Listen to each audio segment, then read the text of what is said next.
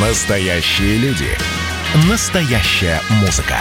Настоящие новости. Радио «Комсомольская правда». Радио про настоящее. 97,2 FM. эм. «Комсомольская правда» и компания «Супротек» представляют. Программа «Мой автомобиль».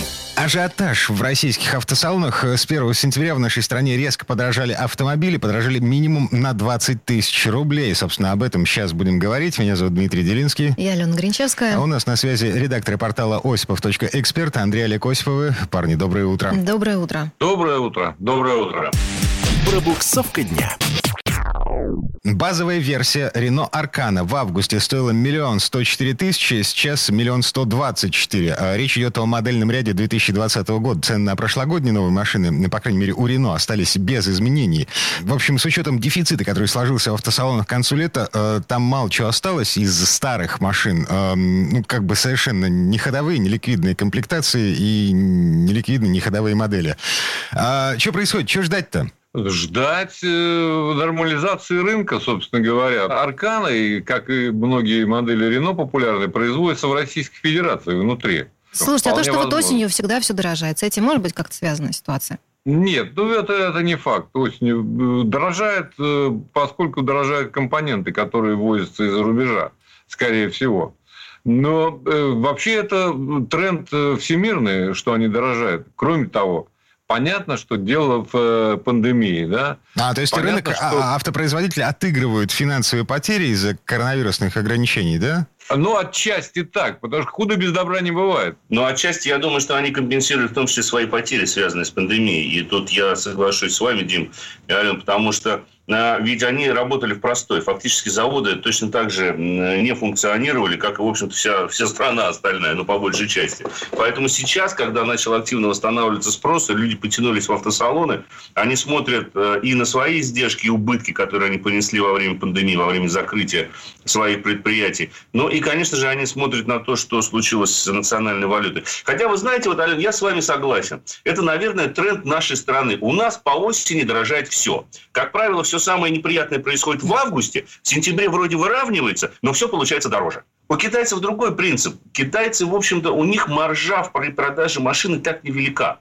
Если взять тот же самый Хавал, то надо понимать, что построив завод на 300 тысяч автомобилей под Тулой, они просто, грубо говоря, ну, будем называть вещи своими именами, отчасти отмыли деньги. Потому что, ну, никто 300 тысяч Хавалов в этой стране покупать, ну, в ближайшие лет 5-10 не будет уж точно. Есть другое мнение. Это, это просто э, э, ну, такая м, стартовая площадочка э, для завоевания всего мира. Э, ну, по крайней мере, для, Абсолютно для согласен. начала России. Согласен. Аб- Абсолютно согласен. Э, Россия очень хорошая э, стартовая площадка для По-любому. Европы. По-любому. Для Европы. В Европе пока не удается сертифицировать тот же Хавал по э, безопасности, например. Но, тем не менее, э, здесь можно обкатать, э, сделать автомобиль более приемлемым для европейского рынка, и потом выйти уже э, с таким, ну, достаточно продвинутым В продуктом. России требования по безопасности гораздо ниже. На самом У деле, нас они Европе. иные. Хотя я вам должен сказать, что когда китайцы собирали здесь другие модели, не буду все перечислять, им пришлось э, дорабатывать конструкцию и ставить, допустим, усилители э, кузова. Да. А испытания по безопасности проводят по большей части независимые институты. Да, они так или иначе могут быть аффилированы с государством, получать от них определенные гранты, но сам процесс сертификации немножко другой, особенно в части безопасности, пассивной безопасности при ударе. Поэтому нередки случаи, когда те же самые китайцы, ну, а мы с ними близки вообще на самом деле ментально, или они с нами близки, нет, мы с ними, их больше. А, так вот, они предоставляют специальные автомобили, которые вот именно для сертификационных испытаний. Потом ты приходишь в салон, видишь, вроде внешне машина та же, но сколько было таких случаев, Но металла в ним меньше. но металла в ней меньше, да, усилители уже И металл нет. немножко другой. И все уже совсем другое. Ну, слава богу, солидные производители, в общем-то, этим не грешат. Ладно, а, значит, мы помним, как э, весь мир криво-кос смотрел на корейцев в свое время, и что, Да. теперь корейцы завоевывают премиальный рынок. Э, Давайте трогать... э, корейцы- Да, руками Слушайте. потрогаем премиального корейца. Я вам скажу так, корейцы, конечно, продвинулись э, намного.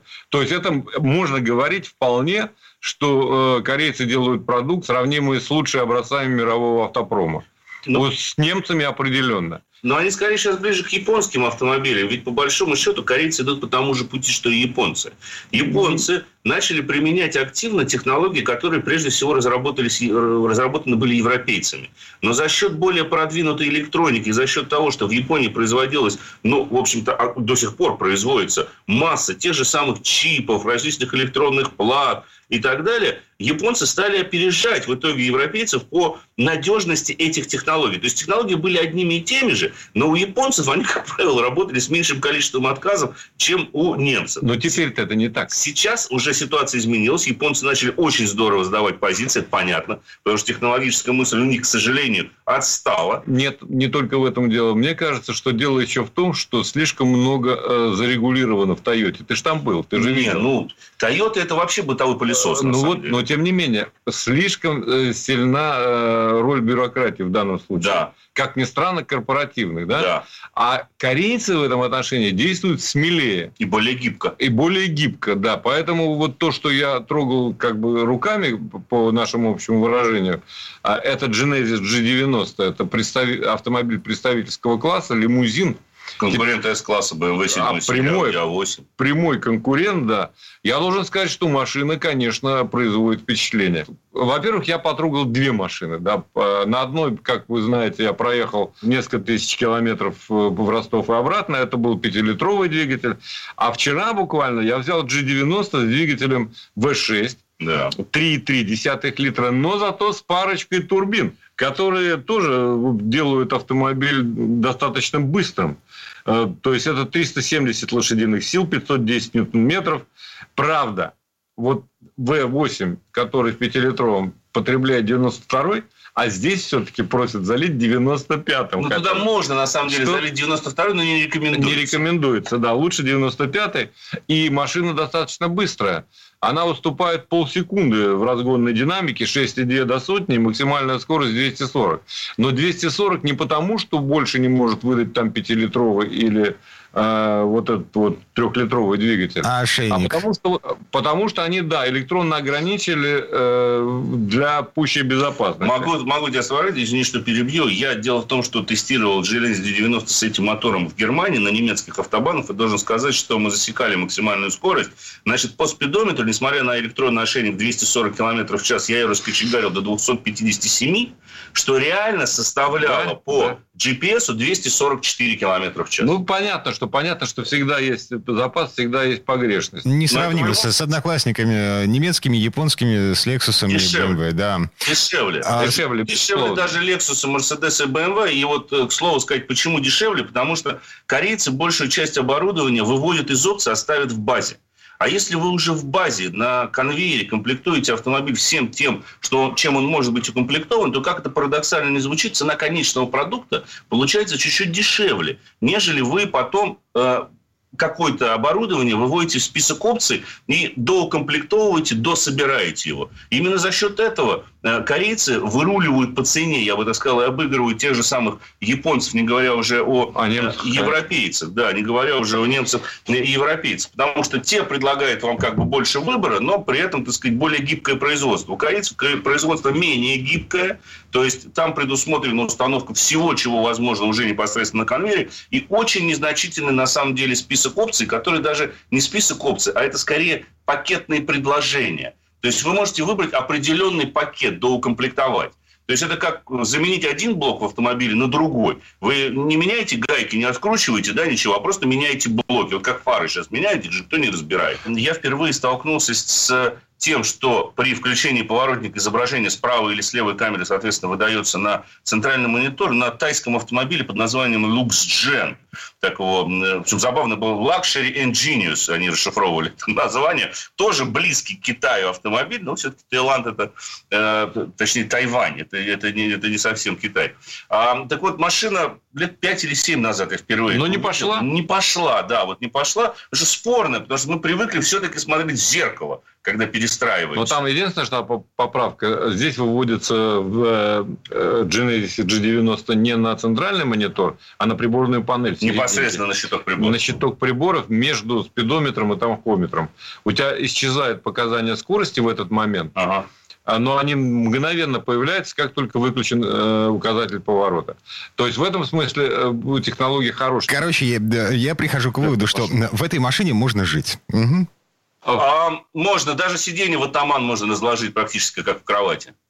Um, Genesis G90. Да, Андрей... очень, очень любопытный экземпляр. Да, да. как корейский премиум класс. Андрей, Олег, э, спасибо вам, хорошего дня. Спасибо. Всего доброго, дорогие друзья. Удачи. Спасибо, берегите себя. Счастливо. Ну а в следующей четверти к нам присоединится автомеханик, ведущий программы «Утилизатор» на телеканале Че Юрий Сидоренко. Поговорим о нынешней попытке развернуть ОСАГО лицом к водителю. Комсомольская правда и компания «Супротек» представляют. Программа «Мой автомобиль». А вот о чем люди хотят поговорить, пусть они вам расскажут, о чем они хотят поговорить. Здравствуйте, товарищи!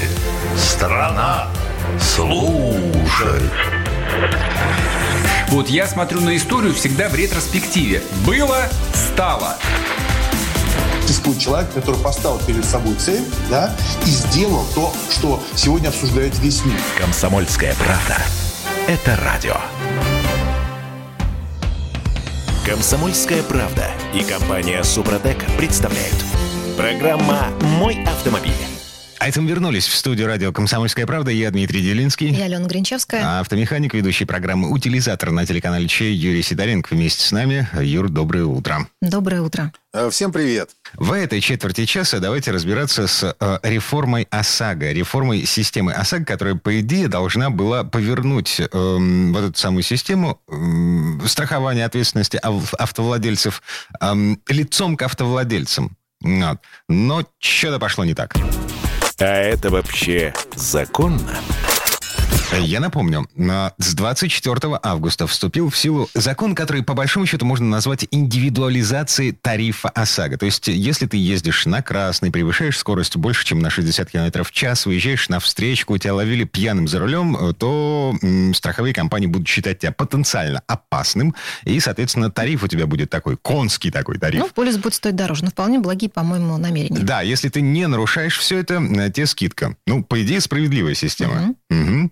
Но есть тонкости. А вот об этих тонкостях давайте сейчас будем говорить. У меня есть а, а, такой любопытный, странный вопрос. Э, страховые компании, которые э, работают с ОСАГО, у них появилось право создавать собственные списки критериев оценки э, потенциальной опасности, которую ты представляешь Видимо, себе. Видимо, не делиться с этим с водителем. Нет, почему? Этот список должен быть опубликован на сайте этой страховой mm-hmm. компании для того, чтобы водитель понимал, по какому принципу будут оценивать его и, соответственно, э, какой, какой ценник ему выкатят в итоге. Ну, то есть все прозрачно. Да, угу. естественно. И э, предполагается, что среди этих критериев оценки там, значит, возраст автомобиля, э, пол водителя, да ну, в смысле ладно. автовладельца, семейное положение, ну вот, наличие детей. То есть э, ты как девочка э, с двумя детьми, угу. вот, а более того, с 20-летним водительским стажем ты будешь платить, в общем, существенно меньше, чем, допустим, я холостой без детей. Ну, это вполне справедливо. Юрий, что скажете? Нет, все вообще, все очень красиво. Вот. Ну, как бы, все очень прекрасно. Единственное, вот маленькое но – Э, да, будут критерии эти вывешены, то есть критерии эти будут известны, по которым будут оцениваться. Кстати, даже уже известен список, э, которые, э, критерии, по которым нельзя оценивать каждого человека индивидуально. Это национальная принадлежность, расовая принадлежность, языковая принадлежность, вероисповедание и должностное положение. Но дискриминация по половому признаку э, в отношении холостых мужчин, она, в общем-то, налицо как сказать, дискриминация. Это, в принципе, может быть и правильно вне, с некоторой точки зрения, потому что действительно, ну, это похоже на расчет каска. То есть вот когда рассчитывалась сказка, как раз учитывалось пол, э, возраст, э, стаж вождения, э, семейное положение. То есть человек с детьми, почему, ну, наверное, правильно, он, он успокаивается, он спокойно становится. Он становится аккуратнее, потому что есть для чего жить. Да, маленькая тонкость. Имеется в виду штрафы, выписанные живым инспектором а не автоматической системой видеофиксации. То есть давно ли ты видел живого инспектора с радаром? На, на данный момент времени это правильно. Потому что если бы сейчас стали учитывать штрафы, которые получают с камер наблюдения, то здесь была, ну, как бы неприятность, потому что э, в машине может ехать любой из водителей, вписанных в ОСАГО, а штраф приходит владельцу. Но здесь ситуация какая? То есть как бы сказали, что э, эта статистика уже ведется давно, и они будут брать э, статистику за три года непонятно, какие данные они будут получать, потому что я совершенно с тобой согласен, потому что инспекторов очень мало. Меня последний раз инспектор останавливал э, один раз, э, два раза, вру, один раз меня остановили для проверки документов и сфотографироваться, и один раз меня остановили сотрудники ГИБДД, когда была вот эта система пропусков, я въезжал в Москву, и меня, меня проверили пропуск. Так вот, я что еще хотел сказать, очень важную вещь. Как бы все здорово, это все классно. Если нарушители будут э, платить больше... Кстати, а те, насколько, ездит... насколько больше, Юр, вот скажите, может подражать полис ОСАГО для таких? Э, рассказываю, все очень просто. Рассчитывается вообще прекрасно просто. Полис, стоимость полиса не может быть дороже в три раза. Но здесь надо учитывать то, что считается базовая ставка, выставленная человеку, и регион проживания. Потом это умножается на 3. Например, если человек живет в Москве, у него базовая ставка, ему рассчитали ее каким-то образом, 4000 рублей будет. Ну, она должна быть в коридоре. Для физических лиц, например, это максимальная ставка будет 5436 рублей, минимальная 2471. То есть, по идее, нам сейчас, вот если ты хороший водитель, э, как бы с хорошей историей, никогда никуда не попадал, тебе могут насчитать минимальную ставку. Могут. Итак, базовая ставка 4000 рублей, регион проживания Москва, это умножаем ее на 2.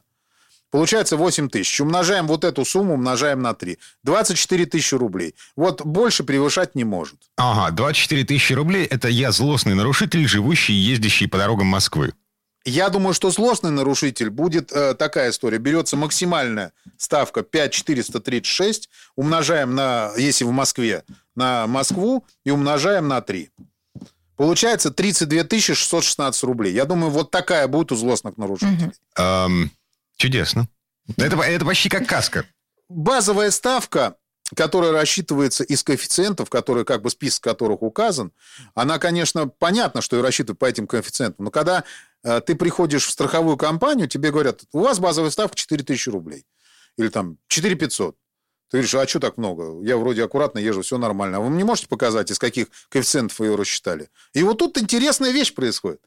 Данная информация является коммерческой информацией. Соответственно, она э, является коммерческой тайной.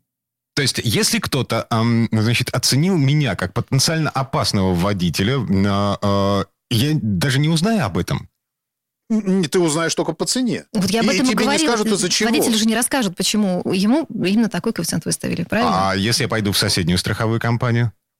Они будут по своей системе считать. И не факт. А понимаешь, какая вещь? Считает, может быть, иногда либо отдел какой-то, либо робот. Какими они данными апеллируют, мы не знаем. Просто вот как эти данные менять потом, пока вот это не отработано. То есть ты приходишь в любую страховую компанию, у тебя фигачит, ну перепутали, ну бывает же такое. И мы видели, что перепутать можно. Вот сейчас система, э, которая была, работала во время пандемии, она это показала. Путали людей. Реально путали. А как потом это вернуть обратно, непонятно. Естественно, надо будет обращаться в РСА, писать какие-то заявления. Естественно, это, скорее всего, можно вернуть. Но сколько на это человек потратит, мы не знаем. Когда была средняя ставка, ну, понятно, то есть мы к этому привыкли, она у всех одинакова. Да, может быть, в каких-то моментах она была несправедлива. Может быть.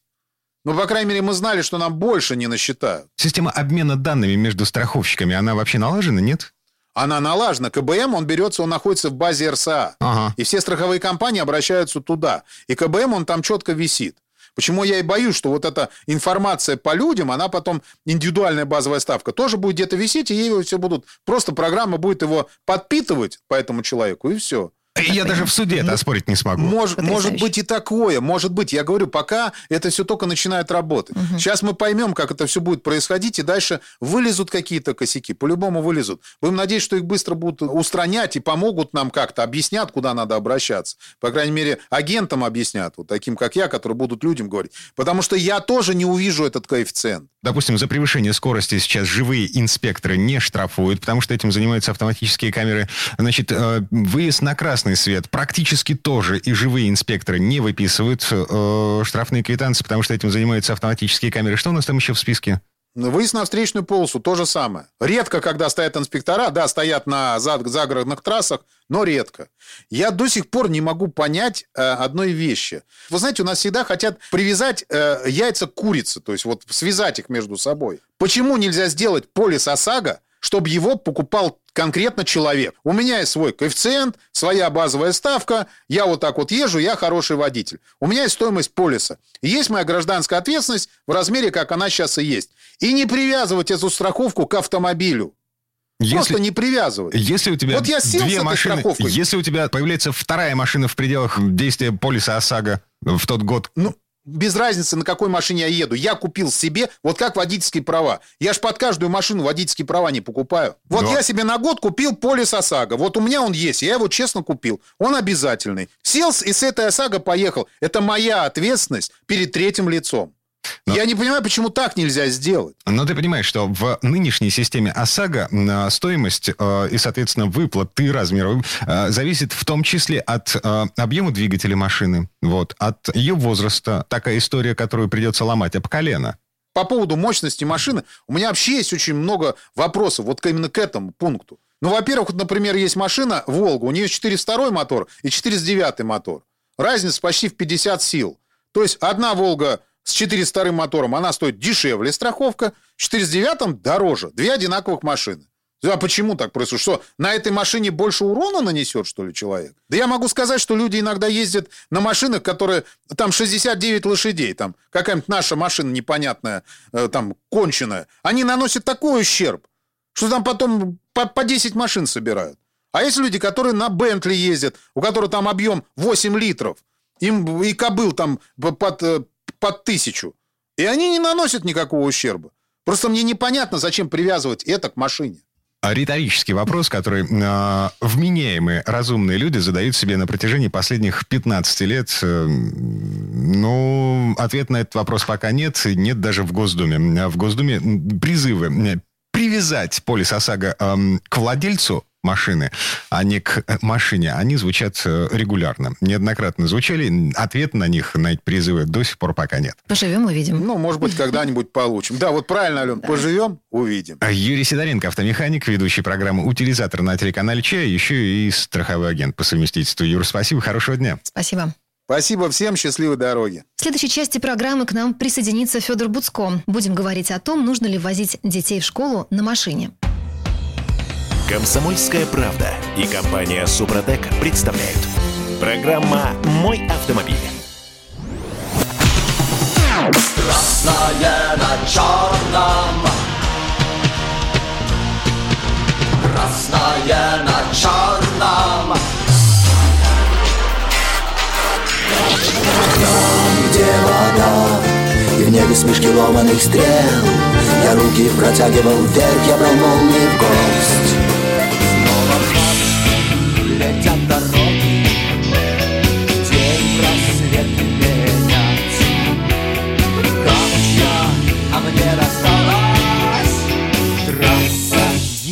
Е95 Опять игра, опять кино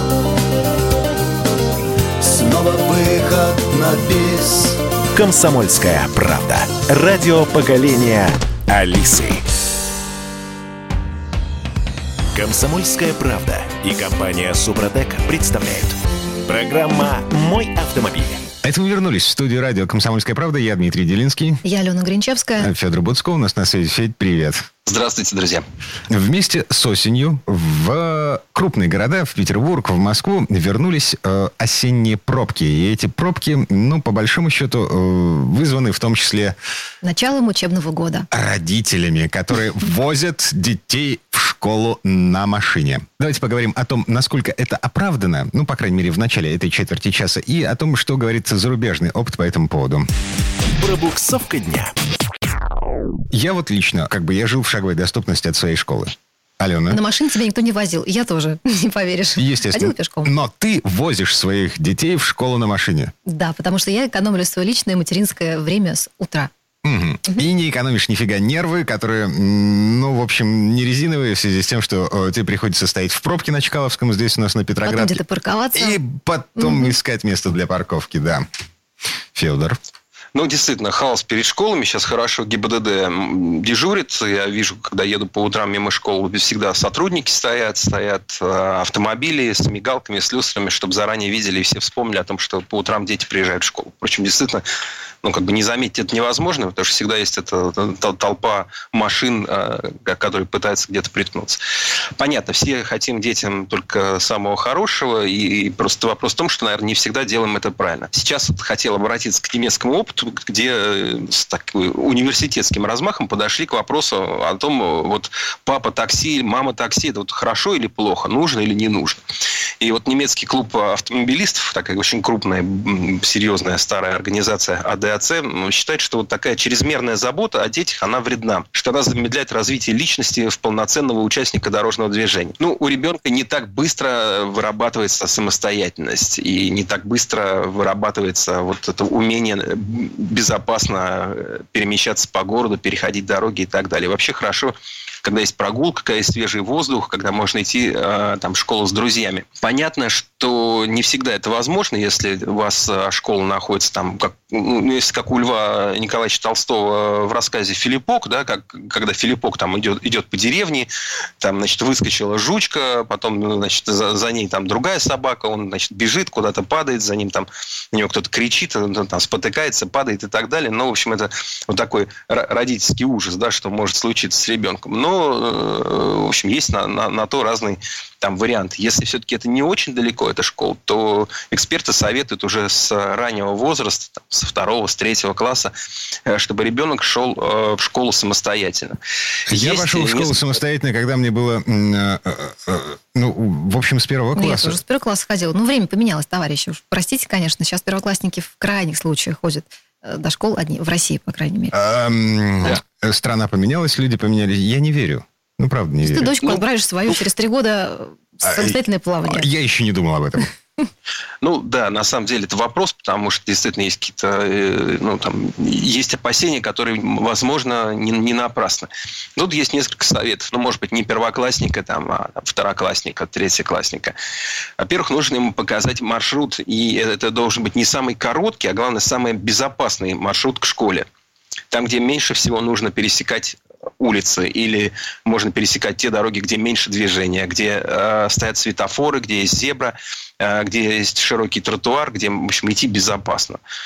А, есть вариант, который вот очень советуют как раз немецкие коллеги, это у них называется walking bus, э, прогулочный автобус. Имеется в виду, что собирается группа детей, можно даже и вот первоклассников, которые идут примерно из, из одного там района, из, из одних домов, близко расположенных домов, кто-то из взрослых или из старших учеников их сопровождает, а дети идут сами.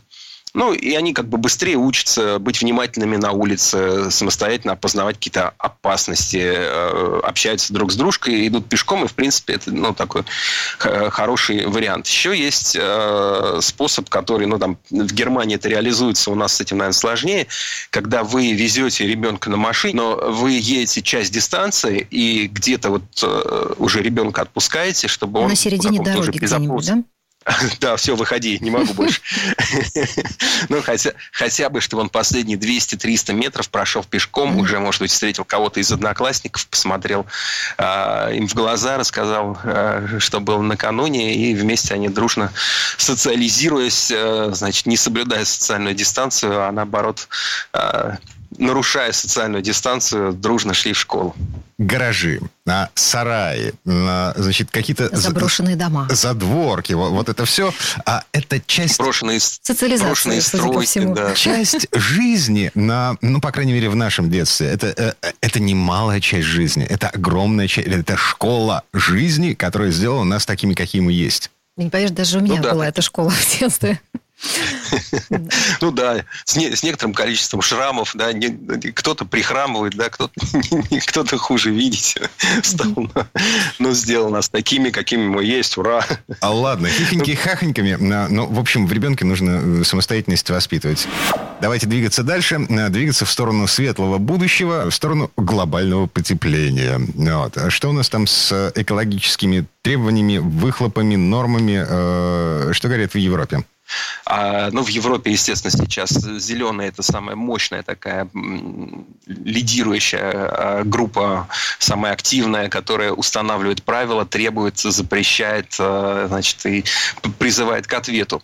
А интересно, что можно сделать, когда, значит, в борьбе за экологию есть свободные деньги. Дело в том, что в Штутгарте два года назад установили, во-первых, инновационное дорожное покрытие, которым, которое должно бороться с высоким уровнем вот этого самого загрязнения воздуха.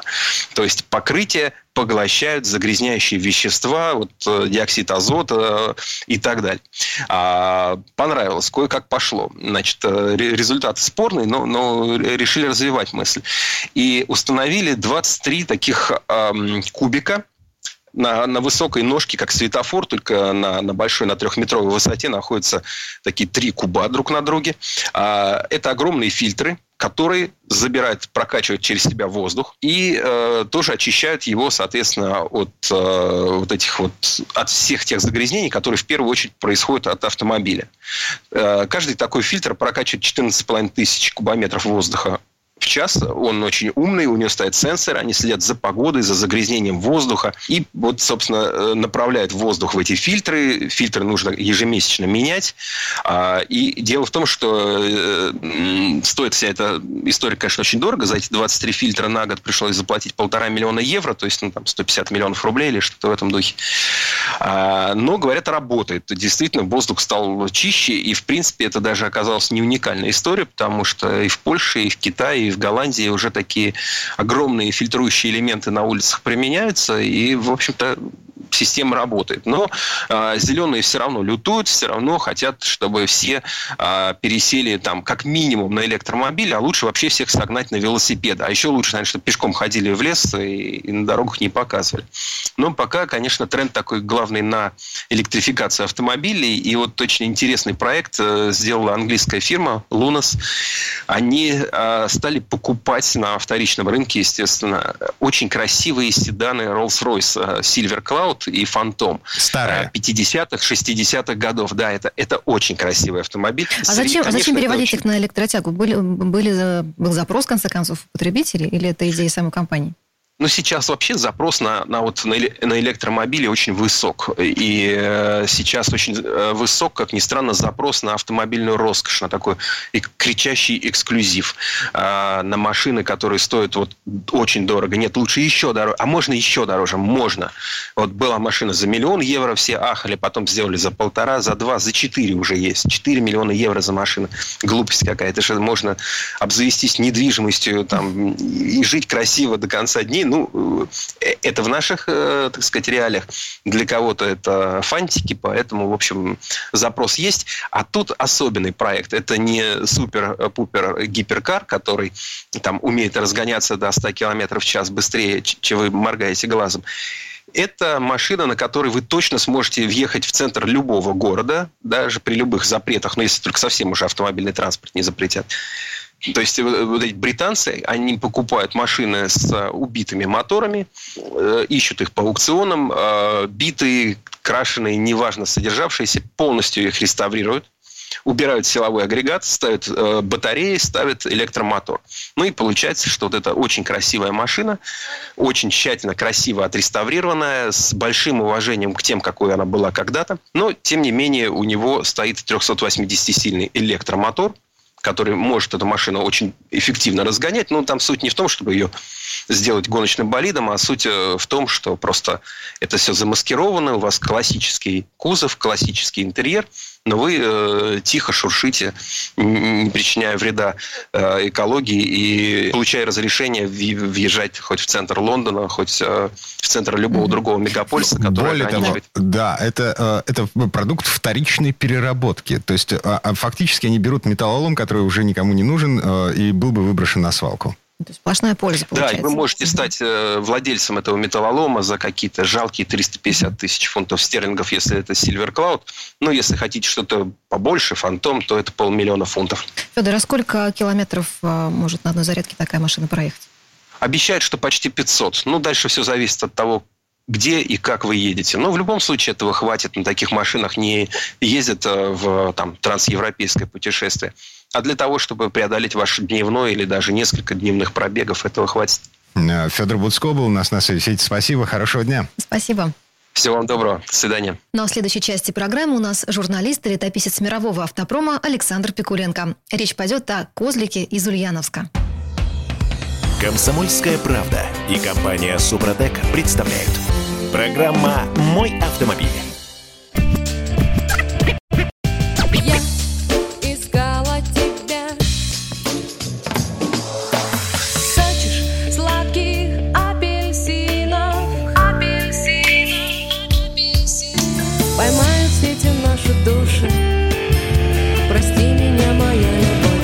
Комсомольская правда. Радио поколения Земфиры. Комсомольская правда и компания Супротек представляют. Программа «Мой автомобиль». А это мы вернулись в студию радио «Комсомольская правда». Я Дмитрий Делинский. Я Алена Гринчевская. В этой четверти часа у нас традиционная история от Александра Пикуленко. На этот раз речь пойдет о знаменитом козлике из Ульяновска. Имеется в виду советский, а потом российский внедорожник УАЗ-469. Но слово Сан Санычу. Предыстория. Как известно, генералы всегда готовятся к прошедшей войне. А красные генералы готовились на всякий случай к позапрошлой войне. И в тот момент, когда было решено сделать для армии новую машину, на дворе стоял 1955 год. Никто не подозревал, что Ульяновский автозавод должен будет делать мирную продукцию, на которой поедут колхозники и простые советские граждане в светлое завтра, чтобы строить социализм с помощью лопаты и мастерка. Ничего подобного. Заказчик военный, поэтому доктрина создания и конструкторские работы этого автомобиля велись под эгидой Министерства обороны. И вот 1955 год. А у нас в войну был Виллис и командирский Додж 3 четверти. Нам очень хотелось бы иметь подобную машину. А по каким лекалам ее создавать? Какие есть в мире аналоги? Додж 3 четверти – шикарная машина. Жуков на ней воевал, до Берлина доехал.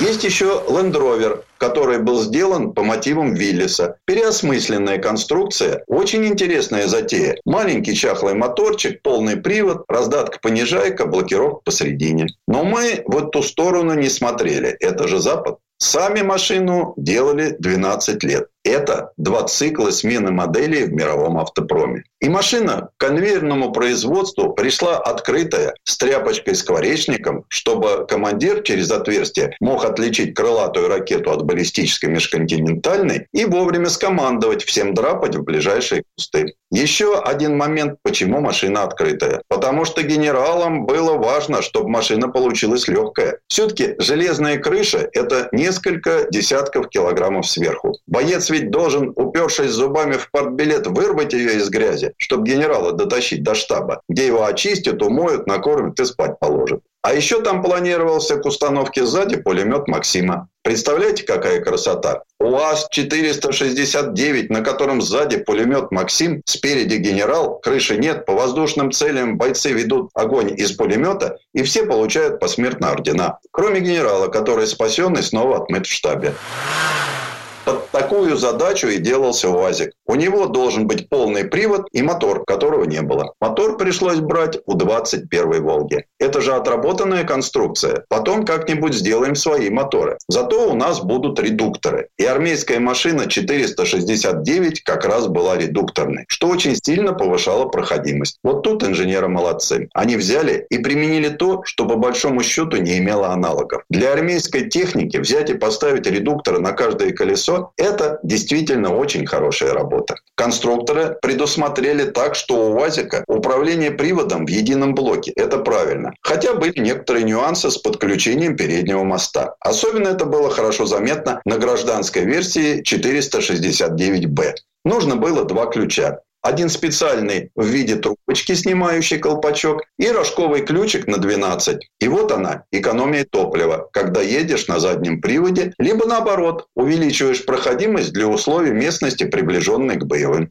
Блокировка только одна, по центру. Можно было сделать блокировку заднего дифференциала, но не сделала. Экономически нецелесообразно. Машина одноразовая. Солдата убила первой пулей, машину второй. Техника на поле боя, в принципе, у нас одноразовая. Собственно, как и люди. Так что обойдется УАЗик от повышенной проходимости. У него центр блокируется и редуктора. Нормально, он на редукторах доползет до линии фронта. И вот он такой 469 Наше все. Тряпочный брезент, дермантиновый салон. Все отлично работает. Его же военная госприемка принимала. Только иногда крестовину кардана обрывала. Потому что сталь плохая. Надо же было на чем-то сэкономить. Не украсть, а сэкономить. Это экономически обосновано. Так и получается, что мотора нет, блокировок нет, кузов шальной, вала отпора мощности нет, лебедка не предусмотрена, сзади запаска и целым отделением можно, если что, перенести через какой-то буерак и далее нормально защищать родину. И вот с этим автоужасом мы и живем по сию пору. Хотя официально УАЗик снят с производства. Армейские закупки были прекращены лет пять тому назад, и это должно было быть сделано давно, потому что не должна быть гражданская машина на службе в армии. У нас есть Брянский автомобильный завод, который делает специальную технику, причем только военного назначения. Не может быть машина полугражданская, временами колхозная, а в остальное время военная.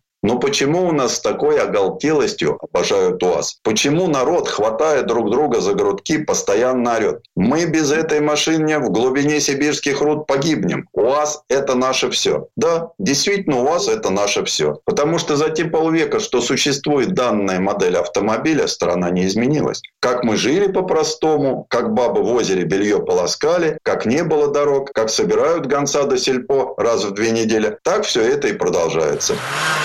В этом безвремени, в котором оказалась страна, брошенные люди, брошенные деревни, как все было при социализме, доктрина брошенных деревень, когда человеку дали понять, что не он хозяин земли, так и осталось. Мы тут в Москве лучше знаем, как должно быть. А в твою деревню мы дорогу никогда не проложим, мы даже это не планируем. Электричеством там никогда не будет. И фельдшера, и аптеки, и детского сада. Вот у вас для такой страны и необходим. Других вариантов нет. На чем еще? На 469-м козле. На этом старом, на скрипучем, но на таком нужном и полезном. Ведь эта машина без западных затей, без мотора, без эргономики, сделанная без любви к своему делу, на которой солдатик отмучается несколько лет. И если не убьют, к мамке домой поедет. У нас же в уставе написано, как боец должен переносить тяготы и лишения военной службы. Должен переносить стойко. И также была сделана эта машина. Именно поэтому она популярна. Вот этот примитивный аппарат, предназначенный для войны, помогает людям выжить в тех самых простых мирных условиях. Поэтому, конечно, низкий поклон 469-му и инженерам, которые его сделали. Они создали машину не для вояк, а для всей страны. Там, на бескрайних просторах, он будет еще долго.